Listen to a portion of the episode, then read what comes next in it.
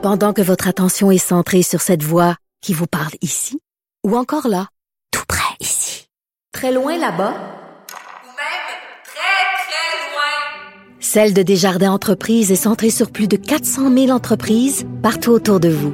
Depuis plus de 120 ans, nos équipes dédiées accompagnent les entrepreneurs d'ici à chaque étape pour qu'ils puissent rester centrés sur ce qui compte, la croissance de leur entreprise. Radio. Mario Dumont et Vincent Dessureau. Le retour de Mario Dumont. Après l'avoir lu et regardé, il était temps de l'écouter. Cube Radio.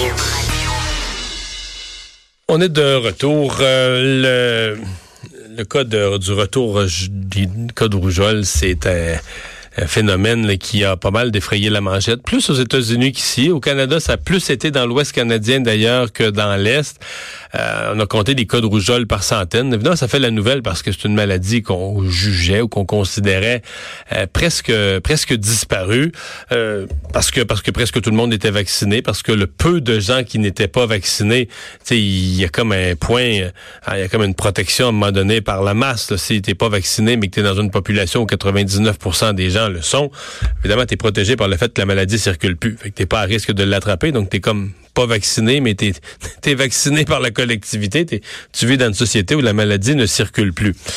Or, euh, la maladie, bon, il y a toutes sortes, vous connaissez euh, les fake news, les craintes de toutes sortes qui sont nées, phénomènes religieux, euh, le nombre de personnes non vaccinées qui a légèrement euh, cru, qui a légèrement augmenté. Et on a commencé à revoir euh, partout dans le monde des cas de, de rougeole, d'oreillons. D'ailleurs, aux États-Unis, on a parlé d'oreillons récemment. Euh, le docteur Alain Vadeboncoeur, urgentologue, chef du département de médecine d'urgence à l'Institut de cardio, est avec nous. Bonjour. Oui, bonjour à vous. Euh, et là, on, semble euh, accorder vraiment, même je pense que ça surprend les gens, une, une attention énorme du côté de la santé publique à un petit nombre de cas, deux cas qui sont survenus dans l'ouest de Montréal. Et là, on déploie les efforts pour retracer les heures où ils étaient dans une banque, dans un Tim Horton. Euh, pourquoi on en fait autant? Ben, c'est une maladie extrêmement contagieuse, donc c'est qui a le potentiel de se propager euh, très rapidement. Donc, c'est une maladie qui, qui se transmet là, par, par, le, aé- par les, les voies aériennes. Là. Et donc, ça peut, ça peut se transmettre. C'est très contagieux. Et donc, on peut imaginer que si euh, il y a plusieurs personnes non vaccinées qui sont en contact avec le virus, ben ça a le potentiel effectivement de se développer. Donc euh, à chaque fois, ben, c'est un travail de traque des, des autorités de la santé publique pour euh, trouver qui sont les cas, qui sont les contacts et euh, isoler les cas évidemment et s'assurer que euh, ça ça arrive pas. Euh, heureusement, comme vous l'avez dit, on, on est une société où il y a quand même pas mal de monde vacciné. Imaginons la situation si personne n'était vacciné. J'ose même pas y penser. Mhm. Le, la, transmission, là, la contagion, à, quel point c'est, par exemple, pour les gens qui découvriraient, qui regardent les heures, là, puis qui disent, ben, tabarouette, moi, à cette heure-là, j'y étais à telle, à telle banque, la santé publique de Montréal a diffusé les, les lieux et les heures. Quelqu'un Ouais. qui se reconnaît, est-ce que la personne euh, est à haut risque d'avoir contracté la maladie? Est-ce que... Ben, ça dépend de son statut vaccinal. En fait, euh, la plupart euh, d'entre nous sont, sommes vaccinés. Hein. Euh, le taux de vaccination que je regardais récemment, c'est autour de, de 90% à l'adolescence. Là, c'est quand même pas si mal. Si on est vacciné, euh, c'est un vaccin qui protège bien. Une injection, c'est de l'ordre de 85% et deux injections, 95% Donc, ça fait partie des bons vaccins. C'est-à-dire que ceux qui ont une, une les- bonne efficacité. Les gens plus vieux, ben, les gens plus vieux ont juste un. En fait, les gens très vieux, la plupart ont eu la, ont eu la rougeole, mais les gens plus vieux, les premiers vaccinés avaient juste un vaccin. là. Ceux qui ont 55, 60 aujourd'hui. Ouais. Mais c'est quand même un, beau, un bon taux de protection. Ouais. Euh, et donc, euh, je veux dire, si on est dans la banque euh, avec le, le malade et qu'on est vacciné, on n'a pas grand risque, en fait. Si on n'est pas vacciné, ben là, c'est une autre paire de manches, parce qu'effectivement, on fait partie des groupes à risque qui peuvent recevoir le virus. Et après ça, le transmettre. Le problème aussi de la transmission, c'est que on peut transmettre sans quand on n'est pas encore euh, quand on n'est pas encore malade, au sens euh, on se sent pas encore malade, et donc euh, ça, peut- ça peut aller vite. Donc, heureusement, euh, il y a- la plupart des gens sont vaccinés, mais il reste que pour la santé publique, c'est toujours une petite alerte parce que c'est pas une maladie bénigne, la rougeole. On parle d'une maladie, une des maladies virales qui peut avoir des conséquences graves. Euh, fort heureusement, il y a presque pas de cas. Il y en a de temps en temps en éclosion, mais euh, bon, euh, c'est sous contrôle. Mhm. Le est-ce qu'on craint qu'il puisse avoir des éclosions? Parce qu'aux États-Unis, on a vu certaines des éclosions monter jusqu'à des centaines de cas. par contre, j'ai vu qu'à certains endroits, c'était quand même... C'est-à-dire que la, maladie tombait, par exemple, dans un groupe religieux, j'allais dire une secte, je vais être prudent, un groupe religieux, où là, tout à coup, tu avais une grosse concentration de gens qui vivent ensemble et qui sont tous pas vaccinés. Là, la, la probabilité augmente beaucoup. Là, hein. Oui, ouais, ben c'est ce qui est arrivé ici il y a quelques années. Là, je me rappelle, je pense que c'est dans le coin de Joliette, je me rappelle bien. Euh, c'est clair que pour un pour un virus de la rougeole, arriver dans une communauté où il n'y a pas de il y a pas de gens vaccinés et peu de gens ont eu la rougeole, ben c'est clair que c'est le party. Je veux dire, c'est un vaccin qui est avide de, se propager et donc euh, il suffit d'avoir un, disons la masse critique de personnes qui n'ont pas de protection, donc qui n'ont pas d'anticorps et pour qui ben, qui n'ont pas de défense contre le vaccin, qui vont attraper la maladie pour que ça se propage. C'est ce qui est arrivé à New York, c'est ce qui arrive, c'est ce qui arrive généralement en fait, selon les meilleurs spécialistes, que quand il y a, quand il y a des éclosions ici et là, c'est parce qu'il y a des groupes de gens qui sont pas vaccinés, que ce soit des, un phénomène communautaire, une croyance ou des, ou des mauvaises notions face au vaccin. Ben, c'est oui, il y a des, il y a des groupes de personnes qui, qui disent, euh, moi, je me fais pas vacciner. Vous l'avez dit au départ, hein, c'est, c'est quand même assez confortable d'être euh, contre les vaccins quand on vit dans une population où tout le monde est vacciné ou en fait une grande proportion. Ouais, on est protégé par les autres, là on est protégé par les autres. Fait qu'on a, on a beau avoir des fortes convictions, mais vraiment, le, tableau qu'il faut mettre en contraste avec ça, c'est, imaginons la situation actuelle, les deux, les deux cas de rougeole, euh, à Montréal, demain matin, et que le vaccin de la rougeole n'est pas encore inventé. Et, ce qui arrive, ben, c'est clair, c'est une épidémie de rougeole. Là. C'est, comme ça, c'est comme ça partout dans le monde. Et il y aurait des morts. Et, ça qu'on Et, c'est quand même une maladie. Le taux de mortalité, c'est à peu près 1 sur 1000. On dit qu'à peu près 30 des gens sont hospitalisés parce qu'ils peuvent avoir des complications. Il y a des complications neurologiques, il y a des de la surdité, il y a des méningites. Donc c'est, c'est pas bénin là, comme maladie. C'est pas tout le monde qui meurt de la rougeole.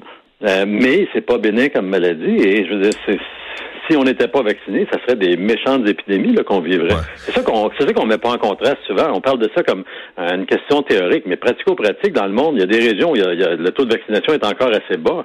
Quand le, la, rougeole se met là-dedans, c'est pas c'est pas beau à voir. Ouais.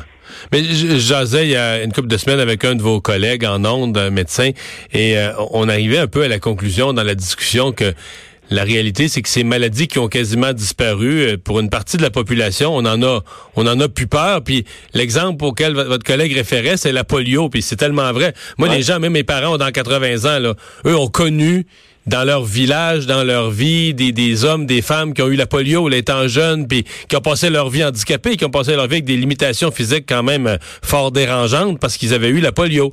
Mais allez parler, allez parler de ça à mes enfants aujourd'hui, la polio. Ils savent pas c'est quoi. Ils n'ont pas, peur de la polio. Ils ont jamais entendu parler de ça. Ils savent pas c'est quoi parce que la médecine, les vaccins, la maladie est disparue. Donc, on a moins peur de ce dont on n'a jamais vraiment entendu parler. C'est même plus une menace en soi. C'est ce que le docteur Yves Robert disait sur le, site du collège là, il y a deux jours. Il a publié un beau texte là-dessus. Il parle de son expérience, un spécialiste de la question. Et lui, il parle du risque de l'oubli. Euh, et donc, quand, quand on oublie que ces maladies-là étaient terribles, ben, on peut commencer à discuter de façon intellectuelle de bon les avantages inconvénients des vaccins. Mais je veux dire, du temps que les gens, et il y en a encore dans le monde, là, de la rougeole, c'est clair, mais tu sais, on, peut penser à la variole, supposons. C'est une méchante maladie, la variole, mais là, ça reste qu'une maladie qu'on voit dans les livres et dans les films qui remontent à 200 ans en arrière. Euh, mais c'était des maladies réelles qui affectaient, qui tuaient vraiment des grandes quantités euh, de personnes. Et donc, euh, bon, voilà, on vit plus dans ce monde-là, heureusement. Ici, la rougeole, il n'y en a pas beaucoup. Il y a eu de mémoire à peu près 120 000 décès dans le monde pour la rougeole l'an dernier. C'est quand même pas mal.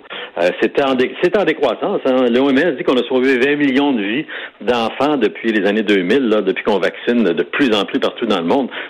C'est des gros impacts. Là. Mais bon, ici, on est, on est dans le confort de vivre loin de ces maladies-là. Mais là, effectivement, on finit par oublier que c'était grave. Ouais. Euh, c'est quand même au, confluent de deux, deux nouvelles de notre époque, c'est-à-dire les problèmes de retour de certaines maladies, mais aussi les fake news qui ont été dans l'actualité. Et, c'est un sujet auquel je me suis beaucoup intéressé.